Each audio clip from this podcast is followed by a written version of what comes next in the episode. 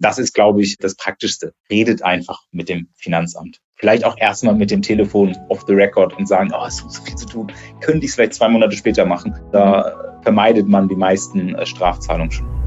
Besser Gründen, der Podcast von fürgründer.de. Thema diese Woche Steuerspartipps zum Jahresende mit Steuerexperte Melchior Neumann. Und hier ist euer Host und für Gründerredakteurin Elena Todeva. Herzlich willkommen zu einer neuen Folge unseres Podcasts Besser Gründen. Wir helfen dir einfacher, schneller und besser zu gründen. In der heutigen Podcast-Folge präsentieren wir dir die Highlights aus unserem Webinar zum Thema Steuerspartipps fürs Jahresende. Steuerexperte Melchior Neumann erklärt darin, welche Maßnahmen du noch vor Jahresende ergreifen kannst, um deine Steuerlast zu reduzieren. Natürlich kann man, wenn man jetzt am Jahresende noch sparen möchte, einfach noch mehr ausgeben, weil alle Ausgaben, also die Ausgaben, die mit der Selbstständigkeit, mit dem Unternehmen zu tun haben, die reduzieren natürlich den Gewinn und da sich der Gewinn, also die Einkommensteuer und die Gewerbesteuer anhand des Gewinns berechnen, reduziert man dadurch natürlich die Steuerlast. Also weniger Gewinn ist weniger Steuern. Ähm, was schon sinnvoll ist, ist, dass sich alle einmal am Jahresende immer Gedanken machen, okay, welche Aussagen, äh, Ausgaben geben eigentlich am Jahresende noch Sinn? Also was steht vielleicht sowieso an? Ähm, und das ist natürlich sinnvoll, das jetzt am Jahresende einfach noch zu erledigen. Ähm, ganz, ganz wichtig aber bei allen Leuten, die eine Umsatzsteuer, äh, eine Einnahmenüberschussrechnung machen, was ich glaube, was die meisten machen werden.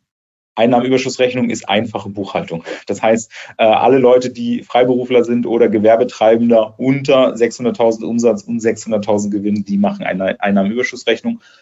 Und bei der Einnahmenüberschussrechnung ist es halt extrem wichtig, dass die Ausgabe, diese Betriebsausgabe in diesem Jahr noch bezahlt wird. Klar kann ich mir das neue iPhone kaufen. Wenn ich das aber erst im Januar bezahle, dann kann ich die Kosten in diesem Jahr halt nicht mehr absetzen. Und iPhone ist sowieso ein blödes Beispiel und auch jedes andere Smartphone auch, weil größere Investitionen und größer heißt mehr als 800 Euro netto in einem Jahr, die müssen abgeschrieben werden. Abgeschrieben heißt, die kann man gar nicht sofort absetzen, sondern die muss man halt über den, über den über die betriebsgewöhnliche Nutzungsdauer, wie das so schön heißt, äh, verteilen. Ähm, das heißt, man kann das nicht in einem Jahr zu 100 Prozent absetzen, sondern muss halt auch mehrere Jahre aufteilen. Beim Auto ist es zum Beispiel sechs Jahre. Wenn ich für 60.000 Euro ein Auto kaufe, muss ich, äh, kann ich nur jede, sechs Jahre lang jedes Jahr 10.000 Euro absetzen. Bei einem Smartphone sind es drei Jahre. Das heißt, für 1.200 Euro oder so, was ein iPhone kostet, oder irgendein anderes äh, kann ich halt nur 1200 durch drei, 400 Euro im Jahr absetzen. Das heißt, es bringt mir gar nichts, wenn ich am Jahresende noch so viel technisches Gerät kaufe, weil ich kann in diesem Jahr halt nur einen kleinen Teil davon tatsächlich absetzen, weil ich muss ja trotzdem den ganzen Preis bezahlen. Aber wenn ich 1200 bezahle, dann sind 1200 vom Konto weg, kann ich aber trotzdem nur ein Drittel absetzen. Und deswegen idealerweise unter diesen 800 Euro bleiben. Aber wichtiger Hinweis, Computer müssen nicht mehr abgeschrieben werden. Das heißt, Investitionen in Server, Computer und solche Sachen, die können zu 100 Prozent in den Aufwand gepackt werden das ist zumindest auf jeden Fall eine Frage, die man sich am Jahresende jetzt immer stellen sollte. Welche Ausgaben ergeben jetzt eigentlich überhaupt noch Sinn? Was ein Thema ist, das ist mehr so ein Reminder. Ich weiß, ich weiß gar nicht, ob das alle wissen. Äh, der sogenannte Verpflegungsmehraufwand. Ähm, das sehe ich einfach bei unseren Mandanten ständig, dass das ganz viele Leute gar nicht machen. Und ich weiß nicht, ob sie es nicht machen, weil sie es vergessen oder weil sie es, weil es einfach zu viel Arbeit ist ähm, wenn man länger als acht Stunden unterwegs ist äh, für Geschäftsreisen, einfach außer Haus ist, dann äh, kann man ein, eine Pauschale absetzen, eine Verpflegungsmehraufwandspauschale. Ähm, die eigene Verpflegung, also das eigene Essen für sich selbst, das kann man nicht von der Steuer absetzen. Ähm, aber äh, man, man kann quasi eine Pauschale absetzen, wenn man beruflich unterwegs ist. Ähm, mhm. Weil wenn man unterwegs ist, ist man meistens auch irgendwo unterwegs und es ist teurer. Äh, das heißt, man hat mehr Kosten, Verpflegungsmehraufwand und den kann man absetzen. Nicht durch tatsächliche Kosten, die könnt ihr alle wegwerfen, die Belege, die ihr für eure eigene Verpflegung habt. Aber ihr könnt halt eine Pauschale absetzen, äh, wenn ihr länger als acht Stunden außer Haus wart. Das heißt, wenn ihr zu Hause normalerweise selbstständig arbeitet, einfach im Homeoffice, wenn ihr länger als acht Stunden quasi die Haustür verlassen habt für die Arbeit, dann könnt ihr eine Pauschale ansetzen. Ähm, die schwankt so ein bisschen danach, in welchen Ländern ihr unterwegs wart. In Deutschland sind es 14 Euro oder wenn ihr den ganzen Tag unterwegs seid, so auf Messen, Kongressen, Ausstellungen und so weiter, sind es 28 Euro. Und das gilt für jeden Tag. Das heißt, ihr solltet euren gesamten Kalender diesen Jahres einmal durchgehen und das einmal sauber aufschreiben und dokumentieren, an welchen Tagen ihr wie lange weg wart.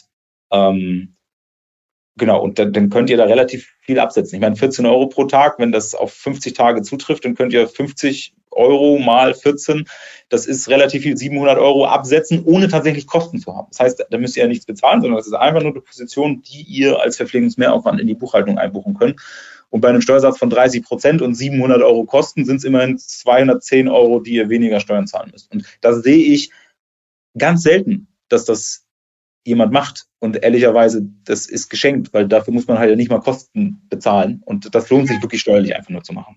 Wir, wir sind bei dieser Einnahmenüberschussrechnung. Und da habe ich ja gesagt, es muss noch dieses Jahr bezahlt werden. Ähm, es gibt, es gilt so ein Prinzip in der Buchhaltung und in der, in der Einkommensteuererklärung. Und ich glaube, das ist wahnsinnig wichtig einfach zu verstehen, weil man dann mit diesem System halt sehr, sehr gut spielen kann. Es nennt sich so das Zufluss-Abfluss-Prinzip. Das heißt, äh, man muss wirklich nur das versteuern, was einem zugeflossen ist und man kann auch nur das absetzen, was quasi abgeflossen ist. Das heißt, man guckt eigentlich aufs, auf den Kontoauszug. Das ist anders, wenn ich eine Bilanz erstelle. Habe ich hier auch so eine schöne Grafik gebaut. Äh, bei einer Bilanz geht es immer darum, in welchen Zeitraum, in welches Jahr gehört es denn eigentlich. Bei einer Einnahmenüberschussrechnung guckt man einfach nur aufs, auf den Kontoauszug oder die Kreditkartenabrechnung oder wohin auch immer und sagt, okay, Geld rein, Geld raus. Das kann man natürlich sehr bewusst spielen ähm, und zwar, wenn ich zum Beispiel weiß, ich habe gar keinen Bock auf irgendwelche Investitionen, ich habe keine Lust mir jetzt irgendein Handy zu kaufen oder einen Laptop zu kaufen oder was auch immer zu kaufen, brauche ich nicht. Ich brauche brauch gar, gar nichts. Dann habe ich aber unter Umständen vielleicht Kosten, von denen ich heute schon weiß, dass ich sie auch nächstes Jahr haben werde. Zum Beispiel irgendwelche Tools, die ich einfach monatlich immer bezahle. Wenn ich jetzt aber sage, ah, auf dem Konto habe ich aber Geld und ich würde gerne Steuern sparen, könnte ich das am Jahresende jetzt noch einmal umstellen auf die jährliche Zahlungsweise und ich zahle für die nächsten zwölf Monate. Aber ich kann es halt zu 100 Prozent diese Kosten in diesem Jahr noch berücksichtigen. Mhm. Äh, und zwar aus dem einfachen Grund, weil der Geldabfluss ja in diesem Jahr jetzt heute vollständig war. Ähm, anders kann ich das machen, äh, bei, auch, auch bei Vorschüssen. Ich habe zum Beispiel früher mal eine Dienstleisterin gehabt, die hat so, so Vertriebs- Dienstleistung bei mir gemacht, hatte so äh, über die Webseite so Kontaktformulare und die hat die halt angerufen und solche Sachen. Ähm, das heißt eigentlich so virtuelle Assistenz im, im Sales-Bereich. Und ich hatte immer mal wieder am Jahresende halt, keine Ahnung, so einen Kontostand von 10.000 Euro und wusste aber, naja, die stellt mir jeden Monat so 1.000 Euro in Rechnung. Ähm, und habe ich sie gefragt, könnte ich nicht auch Stundenkontingente bei dir kaufen? So könnte ich nicht eigentlich jetzt schon eine Rechnung bekommen für Januar, Februar, März nächstes Jahr? So einfach, stell mir doch schon mal 3000 Euro in Rechnung und ich, ich, ich nutze dann quasi deine Leistungen äh, über die nächsten drei Monate hinweg. Damit ich dann die Rechnung im Dezember habe und schon bezahlen kann und diese 3000 Euro in diesem Jahr noch berücksichtigen kann. Das heißt, ich kann einfach Kosten vorziehen und den Zahlungsfluss in diesem Jahr schon haben und dadurch die Kosten äh, dieses Jahr schon steuerlich äh, geltend machen. Ähm, ohne irgendwelche unsinnigen Kosten nur um Steuern zu sparen, auch zu generieren, sondern ich gehe halt einfach hin und, und, und hole einfach nur den Zahlungszeitpunkt nach vorne. Und das Ganze funktioniert natürlich auch noch auf der anderen Seite. Und das mache ich tatsächlich sehr, sehr, sehr häufig. Wir haben jetzt im November, wenn ich äh, Projekte habe, kann ich ja ohne Probleme mit meinem, äh, mit meinem Kunden vereinbaren, dass ich vielleicht die Rechnung erst am 31. Dezember stelle. Und zwar, warum am 31. könnt ihr auch an anders stellen, aber am 31. Dezember, weil ich dann sicher sein kann, dass sie dieses Jahr nicht mehr bezahlt wird. Das heißt, ich kriege das Geld erst im Januar. Das heißt, ich muss es dieses Jahr auch nicht mehr versteuern. Wenn euer Kontostand ausreicht bis Jahresende, sprecht doch mal mit den Kunden, ob ihr nicht vielleicht am 31.12. für das Projekt, an dem ihr heute jetzt schon arbeitet, die Rechnung schreibt, weil dann müsst ihr die, das eingehende Geld in diesem Jahr halt gar nicht mehr versteuern, sondern dann halt im nächsten Jahr. Aber das ist, äh, man kann halt auch mit der eigenen Rechnungsstellung hervorragend äh, einfach so dieses Zufluss-Abfluss-Prinzip gestaltend ausnutzen, um es mal so zu sagen. Das ist so der einfachste Steuersparte, wenn man sagt, man, man hat gar keine Investition und man will ja gar nichts einkaufen, will er in diesem Jahr aber gerne trotzdem noch ein paar Kosten haben. Und ähm, genau, jetzt vielleicht noch zu, zu Investitionen. Das heißt, größere Anschaffung, habe ich gesagt, muss man ja über mehrere Jahre verteilen. Ähm, es gibt aber eine Sonderabschreibung, dass ich quasi 20 Prozent im ersten Jahr äh, auch quasi on top abschreiben kann. Und das macht mhm. vor allen Dingen bei ganz großen Investitionen halt Sinn. Wenn ich jetzt dieses Jahr noch ein Auto kaufe, müsste man das ja über sechs Jahre abschreiben. Beispielsweise 60.000 Euro, dann kann ich jedes Jahr nur so 10.000 Euro absetzen. Und zwar monatsgenau. Das ist nicht 10.000 Euro kann ich dieses Jahr absetzen, sondern wenn ich es im Dezember kaufe, kann ich halt nur ein Zwölftel von 10.000. Und das ist halt nicht so viel. Dann gibt es aber diese Sonderabschreibung, die dazu führt, dass ich einmalig, zumindest wenn ich im letzten Jahr unter 200.000 Euro äh, Gewinn gemacht habe, kann ich einmalig 20 Prozent in diesem Jahr schon absetzen. Und das ist bei so einem 60.000 Euro Auto halt 12.000 Euro sofort heute, dieses Jahr, abseits von den normalen monatlichen Abschreibungsraten. Das heißt, bei großen Investitionen sollte man sich unbedingt mit dem Thema Sonderabschreibung mal äh, noch näher beschäftigen. Die Voraussetzungen habe ich halt hier hingeschrieben. Das lohnt sich natürlich jetzt nicht für ein Smartphone oder so. Also so ein anderer Tipp, so ein Praxistipp, den ich ganz, ganz, ganz häufig, äh, also fast nie sehe, den aber was eigentlich jeder sich fragen sollte, der selbstständig ist, ist, ähm, nutze ich nicht eigentlich für meine Selbstständigkeit Dinge, die auf, in der Buchhaltung, so auf dem Papier, mir privat gehören und gar nicht meinem Unternehmen gehören. Man ist als Selbstständiger so ein bisschen schizophren. Man, man hat einmal seine eigene sein privates Dasein und sein berufliches Selbstständigkeitsdasein. Und man ist ja irgendwie so zwei Personen. Ist ein bisschen kompliziert. Ich habe manchmal, manchmal bin ich mir mit mir selbst auch nicht ganz einig. Aber ähm, es gibt ja, also mein Unternehmer-Ich nutzt ja manchmal Dinge, die meinem privaten Ich gehören. Theoretisch könnte ich ja alles, als Unternehmer-Ich könnte ich ja alles in der Buchhaltung absetzen. Das kann ich als privates Ich ja nicht. Und wenn ich mich zum Beispiel gerade selbstständig gemacht habe, was mache ich? Ich setze mich halt an den Schreibtisch, den ich habe und arbeite mit dem Laptop, den ich habe, telefoniere mit den Kunden mit dem Smartphone, das ich habe. Ich stelle meine, meine Ordner für meine Arbeit in das Regal, was ich halt gerade habe. Das heißt, ich nutze alles, was halt irgendwie einfach gerade da ist. Aber all diese Dinge, die einfach alle irgendwie da sind, die gehören ja meinem privaten Ich und nicht meinem, meinem selbstständigen Ich. Was ich jetzt aber machen kann, ist, dass ich Dinge quasi von meinem privaten Ich in mein Selbstständigkeits-Ich übertrage. Das heißt, ich lege sie ein. Das heißt, ich lege priva private Dinge in mein Betriebsvermögen ein. Zum Beispiel mein Regal, mein, mein, äh, meine Kamera, in die ich gerade spreche, mein Telefon, eine Kaffeemaschine, ein Laptop, ein Schreibtisch und solche Sachen. Wenn ich sie halt mindestens 50 Prozent für meine Arbeit benutze. Das heißt, es fließt überhaupt gar kein Geld. Aber warum ist das Ganze schön?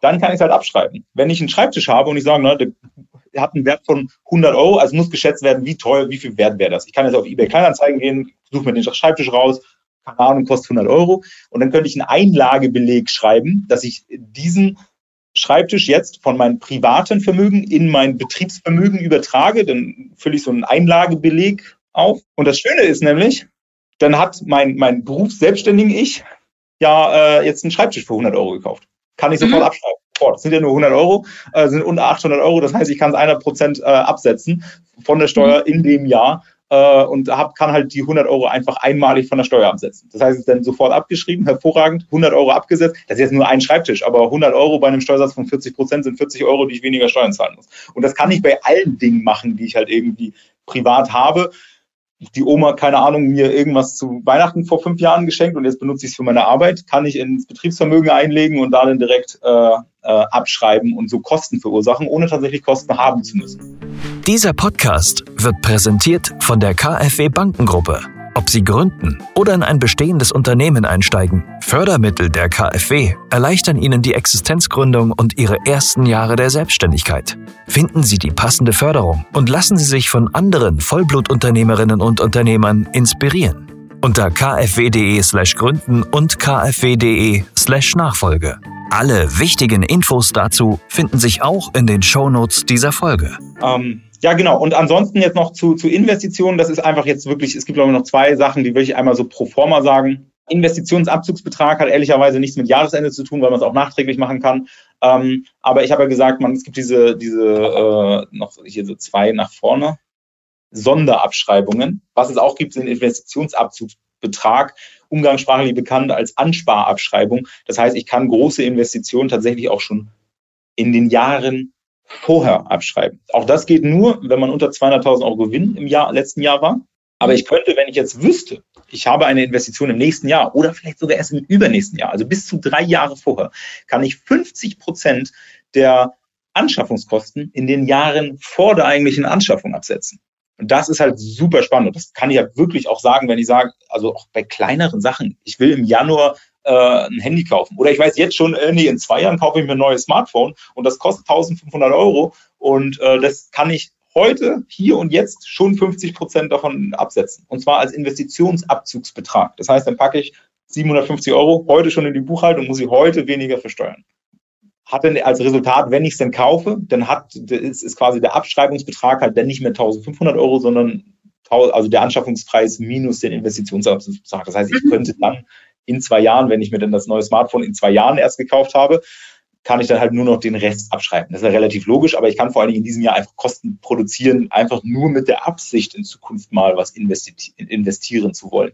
Das finde ich sehr, sehr spannend und vor allen Dingen, das ist super spannend, wenn man sich so alle zwei, drei Jahre ein neues Auto kaufen sollte. Autos sind halt sehr hohe Beträge. Aber auch, auch das Homeoffice. Ich will mir neue Regale kaufen und Schreibtisch und so. Dann macht man einmal eine Liste und sagt, guck mal, das wird wahrscheinlich einen Wert von 5000 Euro haben und könnte dann schon 50 Prozent davon in diesem Jahr in die Buchhaltung packen. Das ist sehr schön, um das mal so zu gestalten, äh, würde ich mal sagen. und genau, abschließend ein und dann, dann können wir uns äh, mit den anderen Themen auch noch äh, beschäftigen bisher habe ich immer nur über, über, eine Selbst, über die Selbstständigkeit gesprochen, also immer nur über das Unternehmer-Ich und nicht über das private Ich. Aber dieses Zufluss-Abfluss-Prinzip gilt tatsächlich auch im privaten Ich. Das heißt, auch bei allen privaten Ausgaben gilt das. Natürlich kann ich jetzt auch am Jahresende irgendwie spenden, noch zum Zahnarzt gehen, meine Zähne machen lassen, ist auch mal teuer und kann man als außergewöhnliche Belastung absetzen. Oder man kann eine ganze Menge haben, aber es sind ja immer Kosten, die ich sonst nicht hätte. Was man aber machen kann, ist genau das Gleiche, was ich bei Vorschüssen erzählt habe. Man kann halt auch Vorschüsse für Dinge bezahlen. Zum Beispiel bei der Krankenkasse. Das ist bei der gesetzlichen nicht immer einfach, bei den privaten geht es ganz häufig. Man kann in einem Jahr, im Gesetz steht es so, bis zum Dreifachen des Jahresbeitrags für die Kranken- und Pflegeversicherung äh, absetzen. Das bedeutet, also Kranken- und Pflegeversicherung kann man immer zu 100 Prozent absetzen, also die sogenannte Basisabsicherung. Äh, und ich kann in diesem Jahr aber bis zum Dreifachen von dem, was ich eigentlich hätte zahlen müssen für dieses Jahr, tatsächlich absetzen. Ganz einfaches Beispiel. Ich gehe davon aus, dass ich in diesem Jahr 5000 Euro für, für die, meine Krankenversicherung gezahlt habe. Dann könnte ich aber 15.000 Euro absetzen in diesem Jahr. Ähm, mhm. Ähm, und wie mache ich das? Und das gibt es bei einigen Krankenversicherungen ist das möglich ich zahle einfach Vorschuss für nächstes und übernächstes Jahr schon. Also ich könnte meine Beiträge für nächstes und übernächstes Jahr einfach schon bezahlen. Vorausgesetzt gesetzt natürlich, dass ich jetzt Geld habe. Aber dann kann ich das alles dieses Jahr noch absetzen. Und mhm. ganz häufig ist es halt auch noch so, ich bekomme Discount, weil wenn ich ein oder zwei Jahre Krankenversicherungsbeiträge in die Zukunft zahle, dann haben bei vielen Krankenkassen habe ich, habe ich dann tatsächlich äh, muss ich weniger bezahlen, also kriege ich einen gewissen Discount und ich muss halt die nächsten Jahre keine, keine Krankenversicherungsbeiträge monatlich zahlen, sondern kann, kann sie dann entsprechend nächsten, übernächsten Jahr natürlich auch nicht absetzen, aber ich kann sie in diesem Jahr vollständig absetzen. Und es muss natürlich auch nicht einmalig jetzt drei Jahre sein. Ich kann ja auch mit der Krankenkasse sprechen, dass ich sechs Monate vorausbezahle oder drei Monate oder so. Die gleiche Logik funktioniert übrigens auch bei äh, Altersvorsorgeverträge. Das heißt, wenn man da irgendwelche hat, äh, wo, man, wo man fürs Alter vorsorgt, die auch steuerlich wirksam sind, auch da kann ich einmal Einzahlungen leisten und die dann dieses Jahr tatsächlich absetzen. Wenn man in seiner Selbstständigkeit keine Möglichkeiten hat, äh, Kosten zu produzieren, kann man das gleiche Prinzip tatsächlich auch im Privaten nutzen und machen.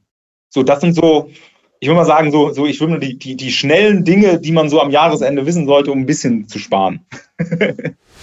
Neugierig auf das vollständige Webinar? Den gesamten Mitschnitt findet ihr auf unserem Fürgründer YouTube-Kanal. Den Link dazu gibt es in den Show Notes. Wenn ihr Feedback zu diesem Podcast habt, freue ich mich, wenn ihr uns eine E-Mail schickt an podcast.fürgründer.de. Ihr könnt uns auch gerne schreiben, welche Themen ihr euch für die kommenden Folgen wünscht. Natürlich freue ich mich auch über eine Bewertung auf eurem Streaming-Portal. Vielen Dank und bis zum nächsten Mal, wenn es wieder heißt, besser gründen.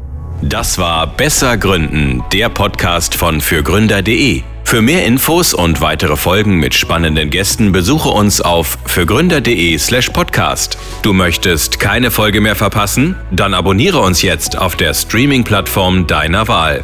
Du möchtest ein bestimmtes Thema in unserem Podcast hören? Dann schicke uns deinen Themenvorschlag. Die E-Mail-Adresse dazu findest du in den Show Notes.